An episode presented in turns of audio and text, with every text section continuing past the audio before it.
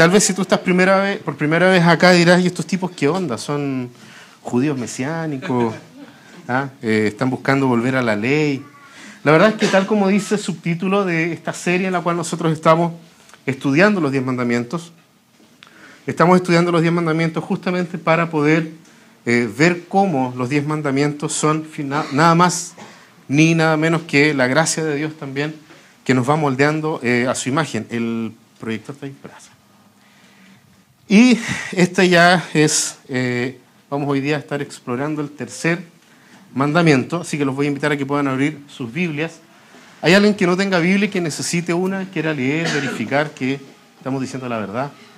Eh, no pronuncies el nombre del Señor tu Dios a la ligera. Yo, el Señor, no tendré por inocente a quien se atreva a pronunciar mi nombre a la ligera. Bien, durante esta serie nosotros hemos estado eh, viendo y hemos estado tratando de estudiar, como les decía, los diez mandamientos desde una perspectiva o desde una óptica bastante singular, ¿ya? bastante eh, particular, porque hemos ido y vamos a seguir haciendo o, aplicando cuatro preguntas a eh, el texto, a cada uno de los mandamientos.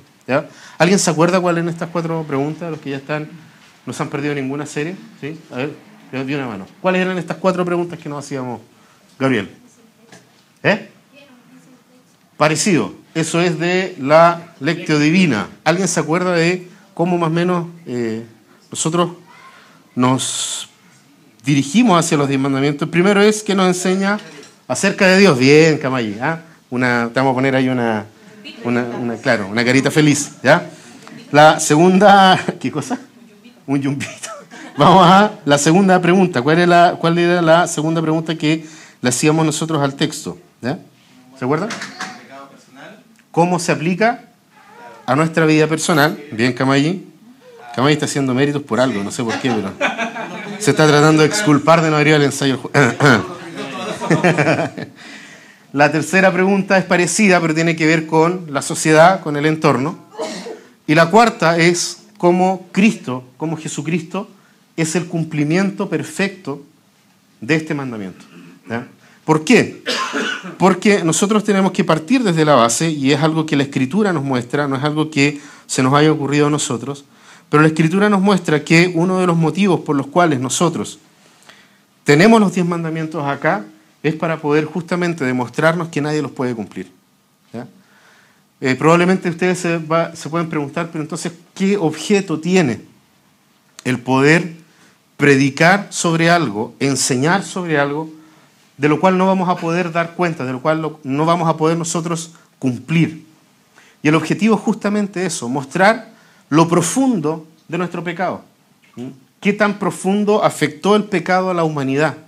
Y cómo, aunque tú te lo propongas, no vas a poder cumplir con los diez mandamientos. Nadie lo ha podido cumplir, nadie los va a poder cumplir jamás.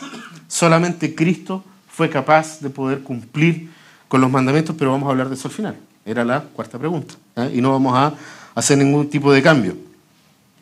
Ahora, en Éxodo 27, nosotros no sé si ustedes se dieron cuenta en el detalle de los eh, anteriores, eh, de los dos anteriores mandamientos, nosotros vemos a un Dios que se revela, parte él diciendo yo soy Jehová tu Dios, yo soy Yahvé, y es el nombre de Dios, con el nombre personal de Dios, el nombre con el que Dios se revela a Israel, a su pueblo. ¿ya?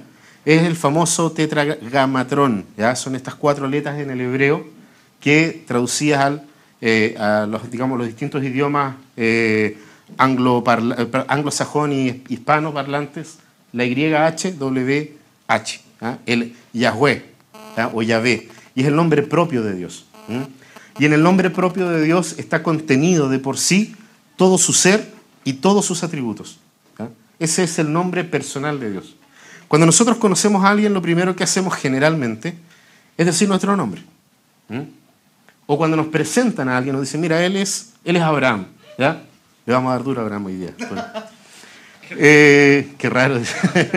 es que es con lo único que está acá al frente. Vamos al, al Javier entonces. Sigamos con Abraham entonces. Ok. Yo les digo a ustedes, a ver, ah, de las visitas. ¿Ustedes saben quién es Abraham? No, no lo conocen Abraham, ¿cierto? Abraham, él es que se paró, ¿ya? Él es Abraham. Nosotros lo primero que hacemos es tratar de conocerlo a él por su nombre, por su apariencia. Probablemente nosotros saquemos algún tipo de eh, idea de quién es Abraham. Pero también nosotros necesitaríamos conocerlo a él personalmente y profundamente para descubrir realmente quién es Abraham. Y para eso tal vez deberíamos preguntarle a su esposa, ¿cierto? ¿Quién es Abraham? Pero no lo digas, ¿eh? está bien. Ah, pero el nombre de la persona ya nos dice mucho. ¿eh? Nosotros sabemos que toda la gente que tiene nombres bíblicos, lo más probable es que sean cristianos. Es bien raro de que exista alguien con un nombre eh, que sale en la Biblia que no sea cristiano. Existe, sí, es verdad, existe.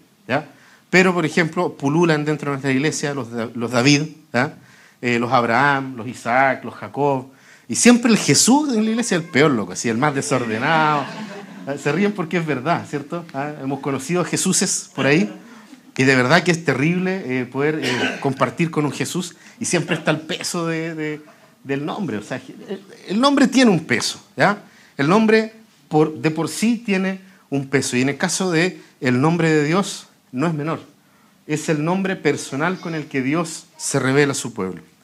Y en los eh, dos mandamientos anteriores, nosotros vemos algo bien particular respecto del ser de Dios. Si ustedes se fijan, primero Dios le dice al pueblo, yo soy el Señor tu Dios, yo te saqué de Egipto, el país donde eres esclavo. Esa es la primera declaración con la que comienza, y ya Jonathan habló, eh, digamos, bastante sobre este versículo, sobre las implicancias que tiene, y de lo que significaba también para el pueblo de Israel escuchar de que este Dios, antes de presentarle todos los mandamientos, ya había hecho una relación de pacto con ellos y les había dicho, yo ya soy tu Dios. Cumplas o no cumplas estos mandamientos, yo soy tu Dios. Yo te saqué de tierra de Egipto. Y luego entonces él comienza con este decálogo, con esta, esta forma de presentarse también al pueblo. Recordemos que el pueblo era un pueblo, eh, probablemente eran unos bárbaros estos tipos, habían sido sometidos a esclavitud y eh, los esclavos no tienen mayores derechos que ser esclavos a comer y a trabajar. O sea, tiempo para filosofar, tiempo para desarrollar eh, nuevas tecnologías, no tenían. Y si las tenían, les robaban las ideas. ¿ya? O sea, todo esto que se descubrió el otro día, no sé si vieron de cómo trasladaban las piedras para construir la pirámide. ¿Vieron, ¿Vio alguien esa noticia? Andrés Moreira lo vio. El único que yo sé que la, la vio es Moreira. ¿ya? Porque ustedes dicen cómo movían estos tremendos bloques de piedra. ¿ya? Claro, eran los hebreos que estaban ahí, ¿cierto?, tirando. Pero ¿cómo los lograban desplazar? Y por ahí alguien descubrió de que mojaban la arena, y en la arena mojada de verdad que las cosas pesadas se arrastran más fácil. Oh, gran descubrimiento. Y aunque se le haya ocurrido a alguien del pueblo de Israel, jamás le iban a dar los créditos, porque eran esclavos, no tenían derecho a nada. Así que este pueblo sale, Dios los saca de la tierra de Egipto, como dice ahí, y les dice primero, no tengan otros dioses además de mí, y el segundo, ¿quién se acuerda del segundo mandamiento? ¿Cierto? No nos hagamos imagen. ¿Hasta dónde puede volar nuestra imaginación? Para la adoración a Dios solamente hasta donde Dios permite que nosotros le imaginemos conforme a su palabra. Eso es lo que fue, fue lo que vimos y aprendimos la, el domingo pasado. Ahora, si ustedes se fijan, en el caso del el tercer mandamiento, no pronuncies el nombre del Señor tu Dios a la ligera, yo el Señor no tendré por inocente a quien se atreva a pronunciar mi nombre a la ligera, nosotros acá podemos también ver algunas cosas respecto del carácter de Dios. Y lo primero que nosotros vemos acá, junto con esta misma idea, ¿ah? porque vuelve a decir, yo soy el Señor tu Dios. Le vuelve a decir Egipto, yo soy el Señor, yo soy Yahvé, yo soy ese nombre, yo soy el que soy. Y ese soy el que soy, soy tu Dios. Eso ya es un hecho. ¿ah? Y lo recuerda en varias oportunidades después de los diez mandamientos. O sea, el concepto de pacto para Dios dirigiéndose hacia su pueblo, está constante y permanentemente.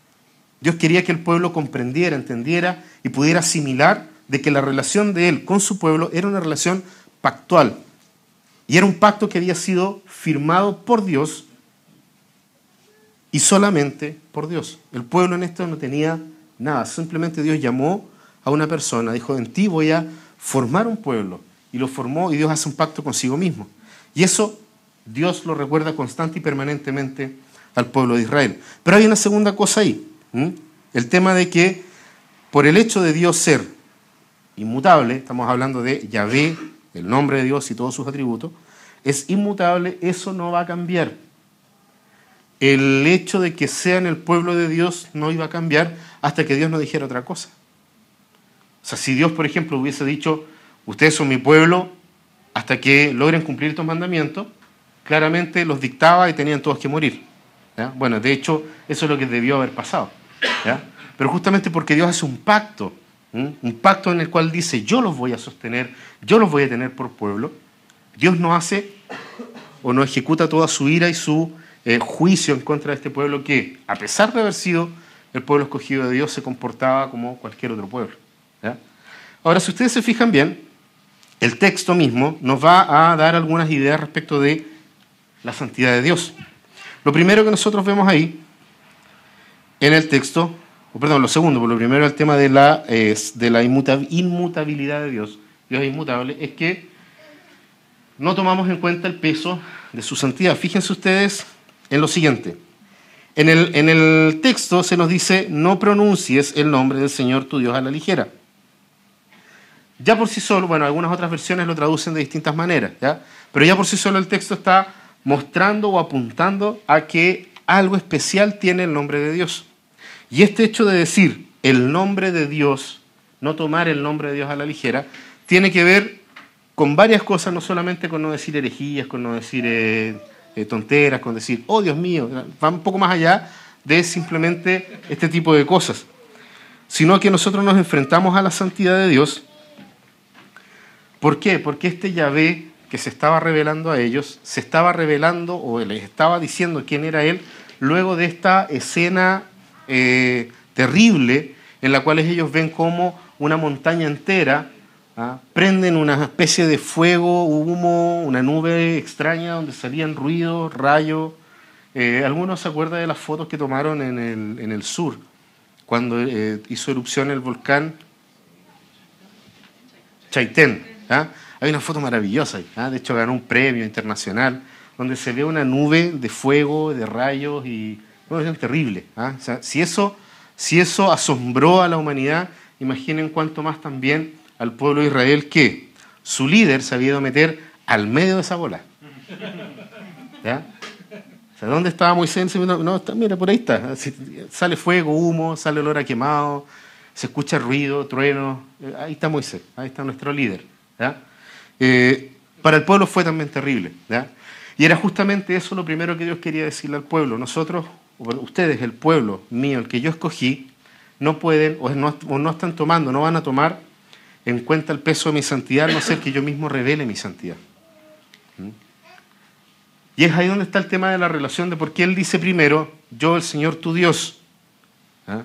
yo el Señor tu Dios te digo a ti Israel, no tomes mi nombre a la ligera este Dios terrible le estaba diciendo al pueblo, no tomes mi nombre a la ligera, tómale el peso a mi nombre. Fíjate bien quién soy. Este soy yo. ¿ah? Este soy, soy yo el Señor. Y frente a mí, esto tiembla. Frente a mí, ustedes también van a sentir el peso de mi santidad con este tipo de manifestaciones que ocurrían en ese momento, como también un tema pedagógico para el pueblo de Israel. Acordémonos lo que sucede después, más adelante, en la historia de el pueblo de Dios, en que Dios entró, ¿cierto? La presencia de Dios entra en el arca, la famosa Chequina, y cada vez que había cierto sacrificio y todo era consumido todo por este fuego de Dios. Entonces, esa, esa idea, el pueblo, desde el principio, desde que es la, es la tarjeta de presentación de Dios para el pueblo de Israel. ¿ah? ¿Me quieren conocer? Ok, ¿ah? saca la la billetera, Dios, ¿eh? mira, te voy a dar mi tarjeta, ¿eh? yo soy el Señor tu Dios, ¡ay! Todo tiembla y fuego y la cuestión. Yo soy el Señor, ese soy yo. Y lo primero que nosotros vemos ahí entonces es que nosotros no tomamos en cuenta el peso de su santidad. Lo segundo que tenemos que tener claro, Dios no ha cambiado y su santidad es tremenda, es grande y sigue siendo temible. Alguien podría, podría decir, pero entonces, ¿por qué? no morimos nosotros consumidos en este mismo instante y en este lugar? La misma pregunta me hago yo, ¿ah? Porque lo, más probable es que Dios, si manifestara el poder de su santidad una vez más, hoy, aquí en medio de nosotros, todos nosotros deberíamos estar totalmente muertos. Porque Dios no ha cambiado, su carácter es inmutable. El Señor dice de Él mismo que es igual o es el mismo ayer, hoy y por los siglos. No va a cambiar en, ni un ápice en su justicia, en su juicio, pero tampoco en su misericordia y en su amor. ¿Mm? Son parte de los misterios de Dios poder entender para nosotros cómo la justicia y el juicio de Dios puede convivir con el amor y la misericordia de Dios. Para nosotros es difícil porque nosotros o tenemos rabia, pero no podemos tener rabia y amar a la misma persona al mismo tiempo. ¿Eh? O lo amamos o lo odiamos. Pero no podemos tener una, sensación de ira en contra de alguien y al mismo tiempo decir cuánto lo amo, maldita sea. Sería una cuestión así como... de hecho es una enfermedad. Y esa enfermedad se llama bipolaridad. Cuando una persona ama y odia a la misma vez, es una cuestión muy rara, es muy loca, eh, pero ocurre. En el caso de Dios no es que Dios sea bipolar. Dios es Dios, es perfecto, es eterno. Y todos sus atributos a su vez son perfectos y eternos. Y entonces es este Dios el que, revelándose al pueblo, diciéndole, yo Jehová tu Dios. Yo Jehová tu Dios, te estoy diciendo a ti, pueblo, que mi santidad no va a cambiar ni ha cambiado y sigue siendo igualmente tremenda, grande y temible. Y eso no va a cambiar estaba estableciendo los parámetros de relación que iba a haber entre Dios y el pueblo. Pero también hay una tercera cosa respecto al primer punto, a la primera pregunta, que nos muestra del ser de Dios y de la santidad de Dios. Es el hecho de que nosotros no podemos pronunciar su nombre a la ligera, que lo dice, eh, eh, digamos, es eh, textual ¿ah? de lo que está diciendo ahí, pero nosotros podríamos agregar el concepto de que no podemos pronunciar el nombre de Dios de manera hipócrita cuando nosotros vemos esta parte, ¿ah? el nombre de Dios de manera hipócrita, las, los resultados de esto de verdad que pueden ser tremendos para nosotros mismos hoy. Porque aplicando el primer, la, digamos la, segunda idea acá de que Dios no cambia, si nosotros tomamos el nombre de Dios hipócritamente, después vamos a hacer un, como un ejercicio práctico de, de, este tema. O sea, no lo vamos a hacer. Yo les voy a ir leyendo una serie de afirmaciones en las cuales eh, van a ir muriendo cada uno de ustedes si es que están en ese pecado. ¿ya? Eh, vamos a llamar a la, coronaria para que vengan hoy día. No, de verdad, es terrible esta cuestión. Yo estoy tratando de tomar un poco así a la, ligera, así que voy a ser el primero en morir, eh, porque de verdad que es terrible. Es terrible poder enfrentarnos al concepto de la santidad de Dios. En los diez mandamientos, el primer mandamiento, Dios le está diciendo al pueblo a quién hay que adorar. En el segundo mandamiento, Dios le está diciendo al pueblo cómo deben adorar. Y en este tercer mandamiento Dios nos está diciendo quiénes le pueden adorar. No la adora cualquiera. La adora aquel a cual Dios se ha revelado y a quien Dios ha querido revelarse. Esa es la adoración que Dios escucha. Son las personas a las que Él mismo se reveló, porque de otra forma es imposible entender y comprender la santidad y el peso de la santidad de Dios. Y de verdad que si nosotros revisamos las historias que hay en el Antiguo Testamento, nos vamos a dar cuenta de que personas como ustedes, como nosotros, como eh, sus vecinos, sus amigos, otros cristianos, murieron justamente porque tomaron el nombre de Dios a la ligera o hicieron alguna cosa que apocaba la grandeza, la santidad y la gloria de Dios. Y ese tipo de historia nosotros tenemos un montón. O sea, por ejemplo, por nombrar alguna, eh, Usá. ¿Se acuerdan alguien de la historia de Usá? ¿Ah? Usá, un tipo que probablemente eh, observaba mucho, miraba y él decía, mira, en este momento de la historia nosotros tenemos eh, tecnología, hemos aprendido ¿ah? a construir ruedas, hemos construido carretas, y el arca del pacto todavía la tenemos que llevar con unas varas sobre los hombros. ¿Por qué no innovamos un poco? O sea, ofrendemos al Señor la mejor carreta con las mejores maderas ¿ah? y, la, separamos para el Señor.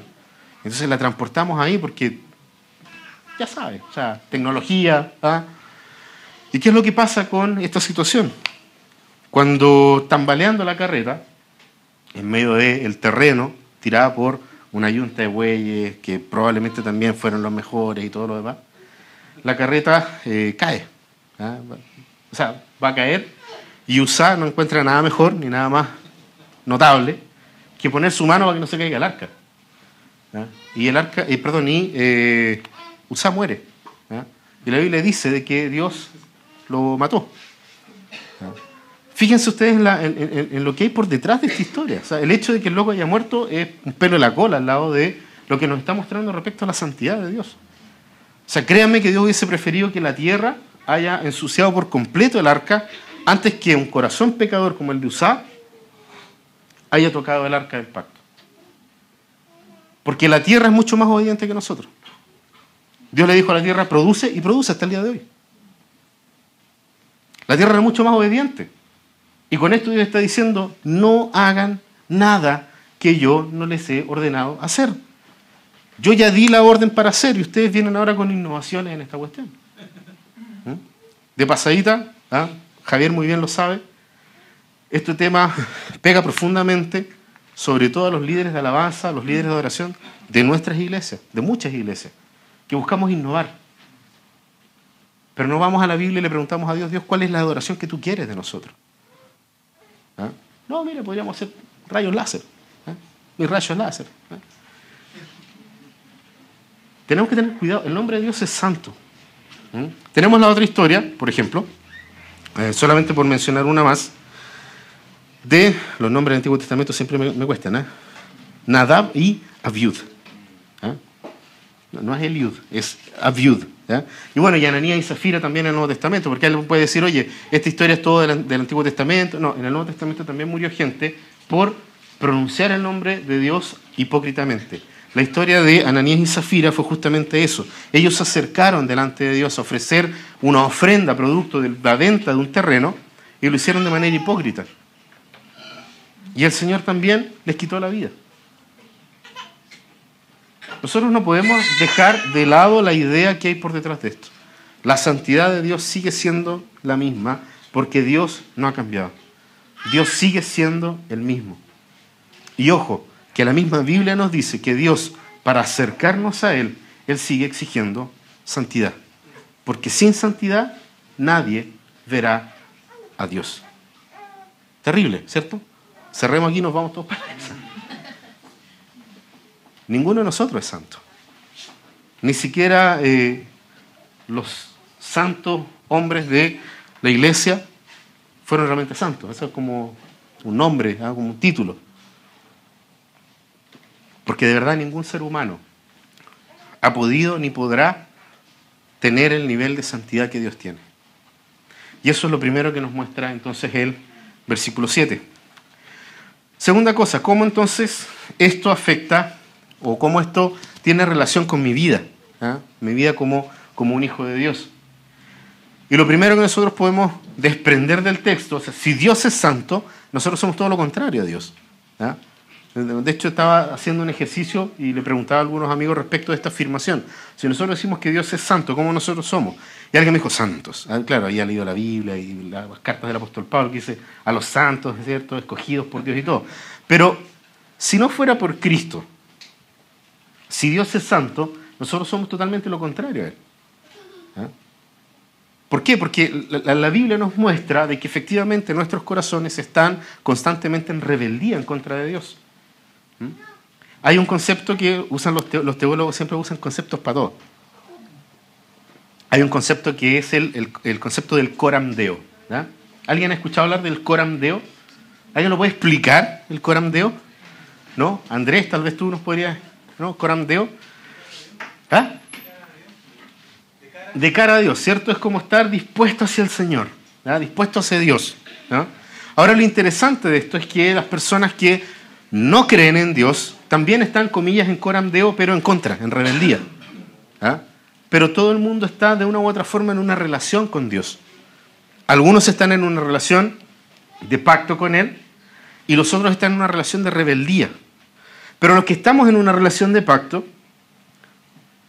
nuestros corazones están divididos en contra de este mismo Dios. Como esa constante, eso que dice el apóstol Pablo, el, viejo hombre que habita dentro de mí está constantemente ahí tratando de eh, llevarme hacia otro lado, de quitar mi corazón de delante del Señor, de buscar la forma de apartarme de Dios. Y es una lucha constante y permanente. ¿Por qué? Porque nuestros corazones están en rebeldía en contra de Dios.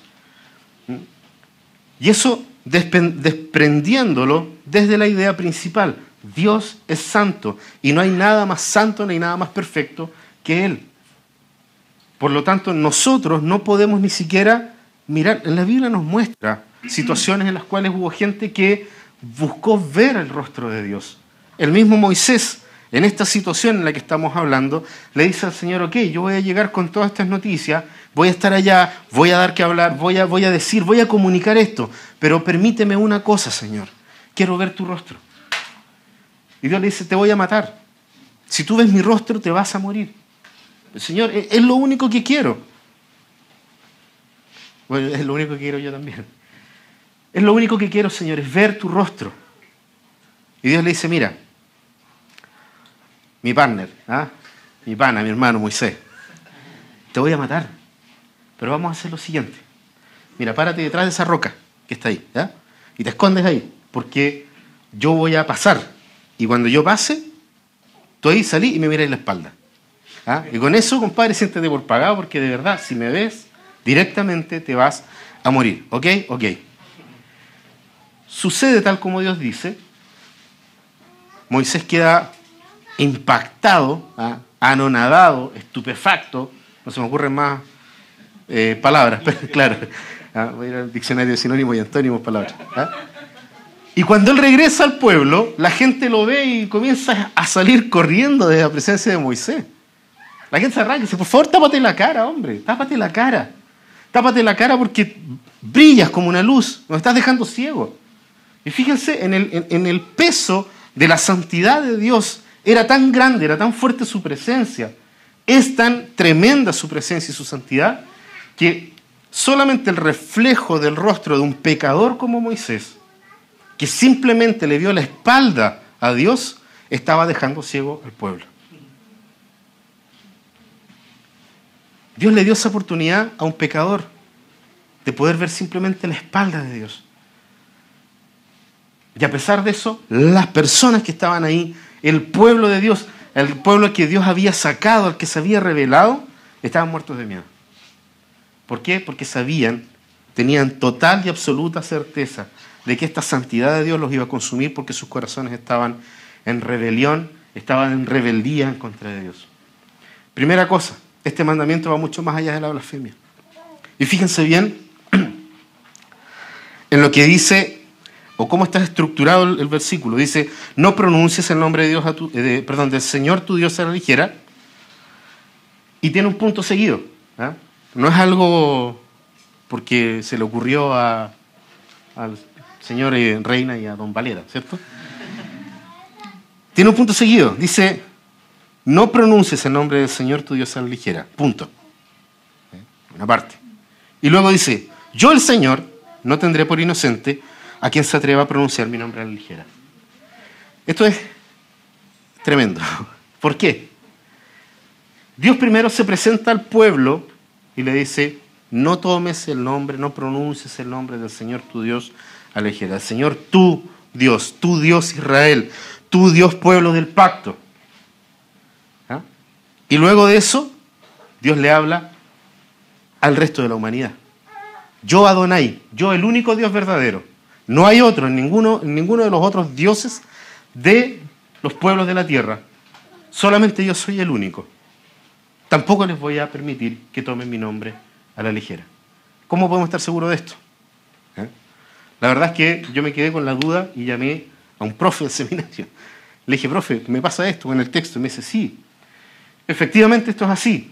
Grandes eruditos bíblicos han ido haciendo relaciones entre el Pentateuco y muchas otras historias que existían en el mundo en ese tiempo. Ya vimos, ¿cierto?, con el Génesis, cuando hablamos de que era una, una construcción, una respuesta, ¿cierto?, sobre un poema babilonio que existía ya en ese tiempo, respecto de la creación de todas las cosas. Y en este caso no es distinto. Y eso es fantástico porque nos muestra cómo Dios toma elementos culturales y los redime. Y los hace perfectos. Porque esta carta, este decálogo que está acá, todos los pueblos de la antigüedad lo tenían. Y eso es interesante. ¿Por qué? Ese decálogo es el que estaba en las banderas. Cuando los pueblos avanzaban y tenían banderas, habían banderas que eran el decálogo de los reyes o los dioses de esos pueblos. Y el decálogo del Dios de Israel estaba diciendo, yo soy el Señor para este pueblo. Pero a su vez estaba la bandera levantada que decía, este es el único Dios para todos los demás pueblos de la tierra. Y este Señor, este Dios, no va a permitir que nadie tome su nombre a la ligera. No voy a tener por inocente aquel que tome mi nombre a la ligera. Esto es una realidad que nosotros no podemos entender en profundidad. ¿Por qué? Porque no conocemos toda nuestra pecaminosidad. Nosotros no nos damos cuenta cuando estamos fuera de, una relación de pacto con Dios de esto. ¿Por qué? Porque nuestro pecado nos impide verlo. Pero a su vez, el Señor en la relación de pacto con nosotros también nos está diciendo, ustedes tampoco son capaces de darse cuenta de esto. Y ahí fue donde yo hice este ejercicio de poder, de poder eh, hacer una lista. Uno siempre trata de hacer eh, cosas que, tal vez no, no, se debería, pero en fin. Vamos a hacerlo pedagógicamente, ¿ya? La lista no está acá adelante, pero como justamente jamás nosotros vamos a poder conocer toda nuestra pecaminosidad, fíjense ustedes en lo siguiente. Vamos a hacer aquí una lista de cosas con las cuales nosotros tomamos el nombre de Dios a la ligera. Para que nos demos cuenta de que no solamente, ah, ok, los que toman el nombre de Dios a la ligera son los que no tienen una relación de pacto con Dios. No, somos nosotros. ¿ah? Los primeros somos nosotros. Y eso lo podemos ver simplemente en una lista aquí que la voy a ir leyendo y ustedes se ríen, saltan, brincan, no sé, dicen presente, cualquier cosa. ¿Ok? Primero, tomamos el nombre de Dios a la ligera. Ah, ojo, esto no, lo sé, no se me ocurrió simplemente a mí. ¿ah? Aquí hay un texto que está por detrás de lo que estoy diciendo, que para los que les guste buscarlo, lo van después a Google y buscan Confesión de Fe de Westminster. Hay una parte donde dice cuáles son los pecados que afectan a, esta, a este mandamiento y hay una lista preciosa de cosas, ¿ya? Entonces de ahí sacamos esto de acá. Tomamos el nombre de Dios a la ligera cuando adoramos a Dios hipócritamente, perdón, porque adorar al Dios verdadero hipócritamente viene a ser lo mismo que adorar a un Dios falso. ¿Lo repito? ¿Sí? tomamos el nombre de Dios a la ligera o de forma liviana, cuando adoramos a Dios hipócritamente, porque adorar al Dios verdadero hipócritamente viene a ser lo mismo que adorar a un Dios falso. ¿Mm? Segunda cosa, tomamos el nombre de Dios a la ligera cuando cantamos canciones seguimos sin siquiera creer en lo que estamos cantando. Cantamos, comillas, cuánto anhelo, Señor, tu voluntad. Pero cuando Él ejerce su soberanía en nuestras vidas, permitiendo sufrimiento y dolor, dejamos de creer que su voluntad sea buena, perfecta, santa y agradable. Pero cantamos igual. Tomamos el nombre de Dios a la ligera cuando no tomamos en serio a Cristo, quien es la revelación del nombre de Dios. Eso está en Juan 17. Yo le di a conocer tu nombre a todos los que tú me diste. Él es la revelación del nombre de Dios. Nos decimos cristianos, pero estamos más cercanos de Cristiano Ronaldo que de ser verdaderos cristianos. Y eso ya es imposible. ¿sí? ¿Ah? Lo que saca la bolera nos deja humillados a todos aquí. Tomamos el nombre de Dios a la, bueno y la billetera también. Eh, tomamos el nombre de Dios a la ligera cuando tenemos ideas erróneas e incompletas de Dios y de su carácter. Fíjense en lo profundo que puede ser esto. Cuando tenemos ideas erróneas e incompletas. ¿Por qué? Porque estamos adorando un Dios falso. Estamos adorando un Dios falso cuando tenemos ideas erróneas de Dios. Y, lo adoramos igual. Si decimos que adoramos a Dios, pero jamás tomamos nuestra Biblia para leerla y estudiarla, faltamos a este mandamiento. Tomamos el nombre de Dios a la ligera cuando en el culto a Dios nuestros pensamientos están en los problemas, trabajo u otra cosa, porque estamos rindiendo culto solo de labios pero como dice el Señor, nuestros corazones están lejos de Él. O sea, lo hacemos hipócritamente. Tomamos el nombre de Dios a la ligera cuando al oír la palabra de Dios, confrontar nuestro pecado, nos incomoda y sospechamos de Dios.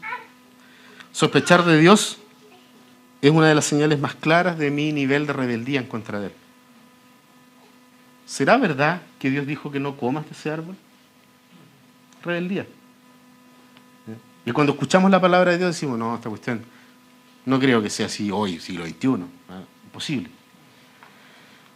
Tomamos el nombre de Dios a la ligera cuando tomamos la cena del Señor sin el arrepentimiento verdadero por nuestros pecados, porque lo estamos haciendo hipócritamente.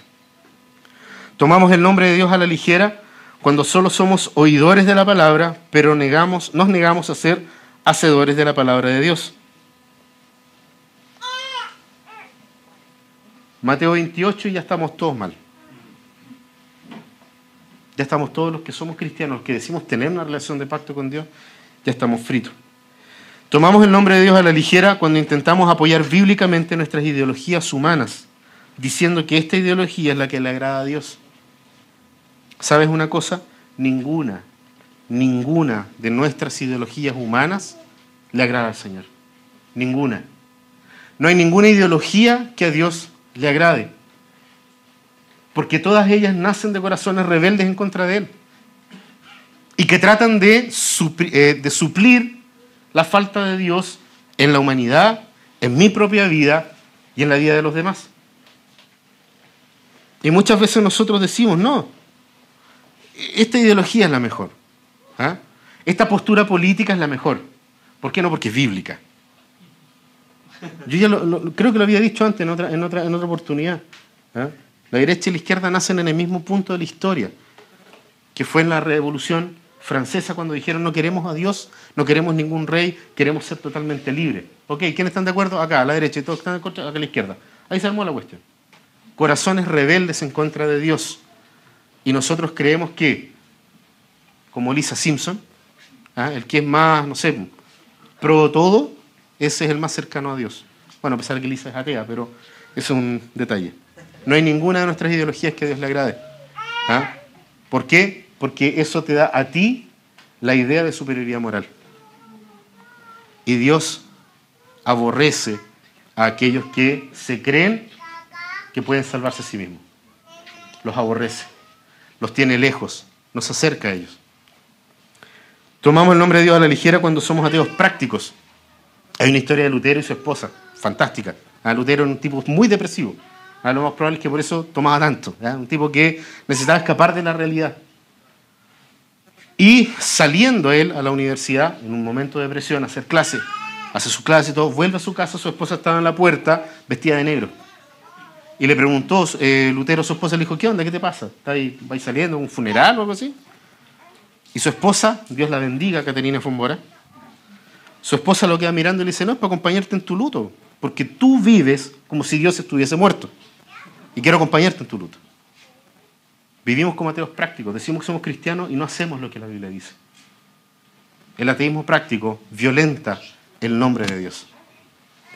Tomamos el nombre de Dios a la ligera cuando decimos que confiamos en Él, pero las preocupaciones no nos dejan dormir. Y así, podríamos seguir incluyendo cosas. ¿Se dan cuenta de cómo, cómo nadie de nosotros puede cumplir con este mandamiento? De una u otra manera estamos violentando la santidad y el carácter perfecto de Dios.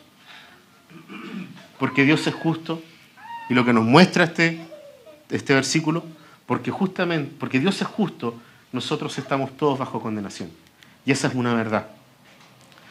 Y nadie es inocente. Aquí yo cometí el error de eh, contar el final del chiste antes de. Pero básicamente para volver a recordar, lo que ya dije, es que solo pueden adorar a Dios aquellos a quien Dios se ha revelado. Eso tengámoslo en mente, porque no cualquiera puede venir y decir, no, nosotros adoramos a Dios. Si Dios no se reveló, no, no hay caso. Y el texto lo dice claramente. Yo soy el Señor tu Dios a quien yo escogí, tú. ¿ah? Y después le habla a los demás. Lo segundo entonces, que Dios es el único Dios verdadero para todos los pueblos, por medio de este ejemplo que les daba yo de como las cartas principales, los decálogos de, de, los pueblos de la tierra. Y entonces deshonramos a Dios cuando, ah, esto es importante, deshonramos a Dios cuando lo hacemos a nuestra imagen y semejanza. ¿ah? Hay un, eh, teólogo que dice esto, que Dios nos hizo a nosotros a su imagen y semejanza y nosotros quisimos devolverle el favor. Eh, eso es un hecho. Nosotros como seres humanos, nuestras mentes distorcidas por el pecado nos han llevado a querer mostrar a Dios de la forma en que Él no es. Y ahí estamos también faltando al nombre de Dios. ¿Por qué? Porque nosotros dejamos de ser la sal de la tierra. Y este mundo se sigue pudriendo en sus pecados porque la iglesia dejó de ser sal. La iglesia, la iglesia dejó de anunciar. Porque, ojo, la palabra aquí clave es levantar el nombre de Dios, alzar el nombre de Dios, pronunciar el nombre de Dios para hacerlo conocido, para que le conozcan a Él. Y si nosotros estamos alzando el nombre de un Dios totalmente antibíblico, no estamos siendo sal. Cuando nosotros levantamos el nombre de un Dios que es solamente amor, no estamos mostrando al Dios verdadero y estamos faltando a este mandamiento. Porque Dios no solamente es amor, Dios también es justicia y juicio. Dios es perfecto. Dios no tiene amor, Él es amor. Y eso lo hace muy distinto de nosotros. No podemos basar la relación, ni siquiera podemos basar la relación entre nosotros solo con amor. No se puede vivir del amor. ¿eh? Dice una canción por ahí. ¿eh? Y es verdad, no podemos basar una relación solamente en el concepto del amor. ¿Por qué? Porque para nosotros el concepto del amor es algo totalmente limitado a nuestras emociones. Y gloria a Dios de que Dios no se deja llevar por sus emociones. El amor de Él es perfecto, pero su juicio y su justicia también. Y qué bueno que también su justicia y su juicio no lo hace caer sobre nosotros por sus emociones. ¿Se imaginan esa cuestión? ¿Ah? Dios amaneció con dolor de cabeza, ¿ah? y amaneció de mala. ¿ah? Se pudrió todo, se destruye todo el universo. No, no, no, no existimos, ya dejamos de existir. ¿Mm? Es terrible eso. Nosotros no podemos dimensionar el peso de la santidad de Dios. Pero sí hay algo. Lo que Dios nos reveló y lo que Dios nos quiso revelar, ni siquiera aquello hemos sido capaces de poder mostrarlo tal y cual Él es. Por lo tanto, si nosotros cerráramos aquí la predicación, nos vamos a ir todos con depresión para la casa. Y esa es la idea. La idea es que nosotros nos demos cuenta de que realmente estamos perdidos sin un mediador. Estamos totalmente perdidos sin la acción del propio Dios enviando a Cristo, su Hijo, a morir por nosotros para saldar la deuda que teníamos y que habíamos contraído con Él por el solo hecho de nacer. Si nosotros cerráramos aquí esta predicación, podríamos decirle a usted, ok, tenemos que cumplir la ley. Les vamos a dar una lista para que ustedes puedan cumplir la ley en casa. Entonces ustedes sacan una libreta, un papel y empiezan a anotar. Y vamos a decir ahí, eh, para poder ser santos como Dios es santo y como nos pide santidad, entonces ustedes van a tener que, las mujeres, ¿cierto? Dejarse el pelo largo, velo, venir con falda. Los hombres van a tener que cortarse el pelo, ¿ah? eh, van a tener que eh, tener o usar cierto tipo de ropa y y solamente escuchar música cristiana, Dios nos libre de eso. Eh, van a tener que eh, ayunar tal y tal y tal día, 21 eh, días de ayuno y oración, y si no lo hacen, no van a ser santos y ustedes van a morir. Y va a caer un rayo y les va a derretir el cerebro. ¿Sería la única forma de poder cumplir con la santidad de Dios? Esa. Y créanme que aunque nosotros diseñemos los puntos a seguir para poder alcanzar la santidad de Dios, tampoco daríamos el ancho. ¿Por qué? Porque nosotros no nos movemos como Dios. Nos dejamos llevar por nuestras emociones. Y claramente ellas nos dejarían de nuevo en la misma situación. Ojo con eso. La santidad que Dios pide no se trata de este tipo de cosas. No se trata de nosotros hacer cosas para poder llegar delante de Él, sino que es la cuarta pregunta que le hacemos a cada uno de los mandamientos cómo Cristo, cómo Cristo completa, cómo Cristo logra llenar este mandamiento y agradar a Dios en absolutamente todo. Cristo es nuestra paz con Dios.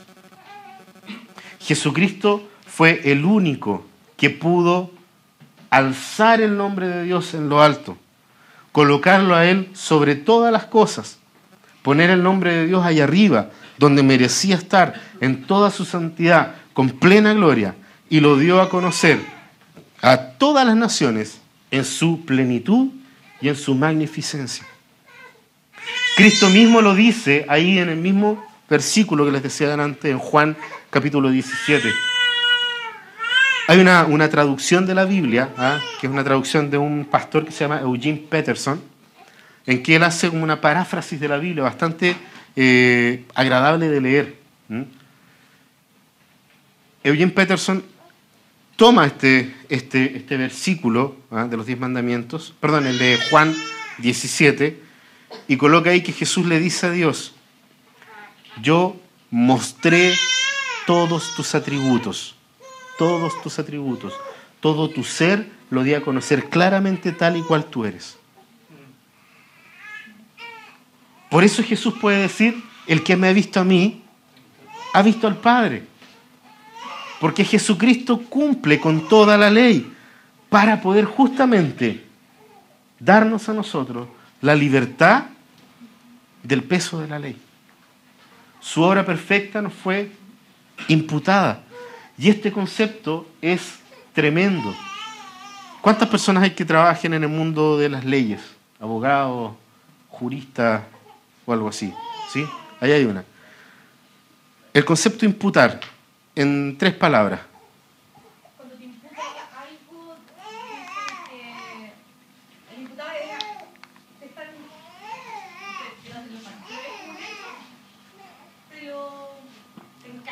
te lo encargan ahí, ¿cierto? Ok.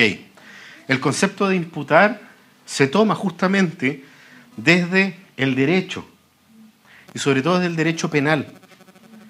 En los tiempos de Cristo, a una persona que no era romano, lo podían imputar de cualquier cosa. No tenía derecho ni siquiera a defenderse. No, me robó. ¿Y, quién es este? No, un judío. Y tú querés romano, listo, él tiene la culpa. Daba lo mismo. ¿ah? Hubiese sido inocente, daba lo mismo. Daba exactamente lo mismo. Te imputaron y tienes que cargar con esa cuestión el resto de tu vida. ¿Ya? El concepto de imputarle algo a alguien es tremendo en la relación que nosotros tenemos con Dios. ¿Por qué? Porque delante de Dios nosotros éramos total y absolutamente culpables. No habíamos sido imputados culpables, nacimos culpables delante de Él. Porque frente a esta santidad de la que estábamos hablando recién, de la cual no podemos ni siquiera dar abasto, cualquier cosa, por pequeña que sea, va a enlodar y va a ensuciar la santidad de Dios. Somos culpables de todos nuestros delitos, cada uno de nuestros pecados son sendos delitos delante de la presencia santa y perfecta de Dios. Pero la perfección de Cristo, cuando Cristo entonces cumple con todas las cosas y muere por nosotros, derrama su sangre, paga el precio de nuestro pecado, la obra de Él, lo perfecto que Él hizo, fue imputado en cada uno de sus hijos. Cada uno de sus hijos entonces es libre del peso de la ley por causa de Cristo. Cada uno de los hijos de Dios es liberado del juicio de Dios, tal como estábamos cantando hace un rato atrás. Sobre Cristo fue la justicia de Dios y sobre nosotros la redención. Sobre nosotros la salvación. Cristo cumplió con todo para poder imputarnos su perfección. Por eso nosotros podemos glorificar el nombre de Dios en nuestras vidas. Con todo lo que habíamos dicho anteriormente, ninguno de nosotros podría siquiera pensar en glorificar el nombre de Dios. Porque constantemente le fallamos, no solamente con, estos, con los mandamientos que estamos estudiando. Esto, esto engloba, ¿ah? lo hemos dicho ya y se ha repetido durante esta serie, engloba el carácter y el ser de Dios. ¿ah? Y estas son leyes morales de Dios, muestran el carácter de Dios. Dios nos está diciendo, a quién adorar, cómo adorarlo. En esta oportunidad nos está diciendo quiénes lo pueden adorar verdaderamente. Y esos quiénes son todos aquellos que han recibido por gracia la obra perfecta de Cristo imputada en sus vidas. Podemos glorificar a nuestro Señor. Podemos glorificarlo en nuestras vidas, no por nosotros, sino que podemos glorificarlo en nuestras vidas por la obra de Cristo en nosotros. Podemos estar en paz con Dios, porque Cristo es nuestra paz y es nuestra justicia. No hay otra forma, no hay otro mediador entre Dios y los hombres, solamente Jesucristo. Aunque quieras cumplir con los diez mandamientos, no vas a poder. Cristo fue el único que pudo cumplir con la ley. Y porque entonces Él la cumplió, marcó la diferencia. Hay un antes y un después de Cristo. Independiente de que muchos aleguen de que es una idea católico-romana dividir el calendario, espiritualmente igual hay un antes y un después de Cristo. Antes de Cristo solamente habían sombras de Cristo. ¿Cómo podría llegar a ser el Redentor, el Mesías esperado? Pero cuando Cristo viene, interviene en nuestro mundo, enviado por Dios, porque Él mismo quiso entregarse, entonces todas las cosas cambiaron. Entonces nuestra relación con Dios cambió y ya no necesitamos la ley, sino que efectivamente estamos bajo la gracia de Dios. Pero crean, en lo que nosotros vimos recién acá, tenemos la certeza absoluta de que es una gracia total y absolutamente cara. No es una gracia barata. Barato es un auto último modelo de la, no sé, un Rolls Royce. Eso es barato. Porque como dice Facundo Cabral, todo lo barato se compra con dinero. La gracia de Dios, tu vida costó la vida del Hijo de Dios. ¿Quieres tener esta relación con Él? Esta relación de pacto con el Señor. Que Él pueda decir, yo el Señor tu Dios. Y va a ser así siempre. Cada vez que tú estás escuchando una predicación, estás leyendo la Biblia y tu corazón late a mil parar porque te está confrontando con tu pecado, ese es el Espíritu Santo que te está hablando. Porque Él habla por medio de su palabra. No habla por medio de experiencias, habla por medio de su palabra. Habla por medio, y, y habla fuerte. Y habla tan fuerte que a veces preferimos cerrar la Biblia porque no soportamos lo que nos está diciendo. Cristo es nuestra paz. Cristo es la paz que tenemos para con Dios. Él es el príncipe de paz. Es lo máximo que nosotros podemos recibir. Y esa es la invitación que constantemente Él nos está haciendo. Yo soy tu justicia, yo soy tu paz. Descansa, ven aquí, acércate. ¿Estás cansado? ¿Lo estás pasando mal? Ven aquí. Señor, no soy digno, ven aquí. Yo te hice digno. Yo te dignifiqué. Y es mucho más yo te santifiqué. La santificación no es un proceso así, pum, de un día a otro tú vas a decir, oh, soy santo. La santificación es un proceso. ¿Y saben por qué estas ideas que les decía yo hace un rato atrás de no hacer esto, no hacer aquí, hacer solamente esto otro, no comas esto, no tomes aquello? Ninguna de esas cosas. Tienen apariencia, ojo, tienen apariencia de ser cosas buenas, pero ninguna de esas cosas mortifican tu pecado. Ninguna de esas cosas mortifica nuestro corazón.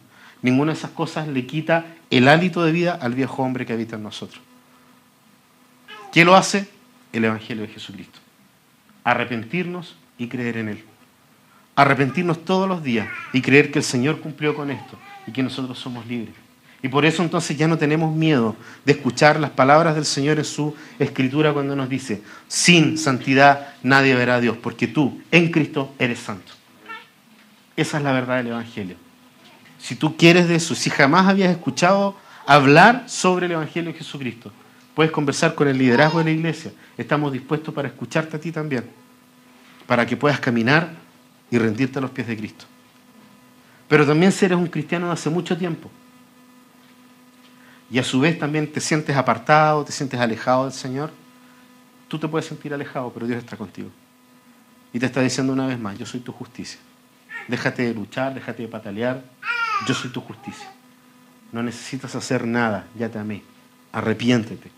Arrepiéntete como el hijo pródigo se arrepintió y dijo, en la casa de mi padre tengo pan para comer. La gracia del Señor nos está llamando todos los días. Y hoy día no es la excepción, porque tenemos un Dios de amor. Y ahí sí que se aplica el concepto de amor por completo. ¿ah? Porque aquel que se dio por completo es el único que puede decir que nos ama. Oramos.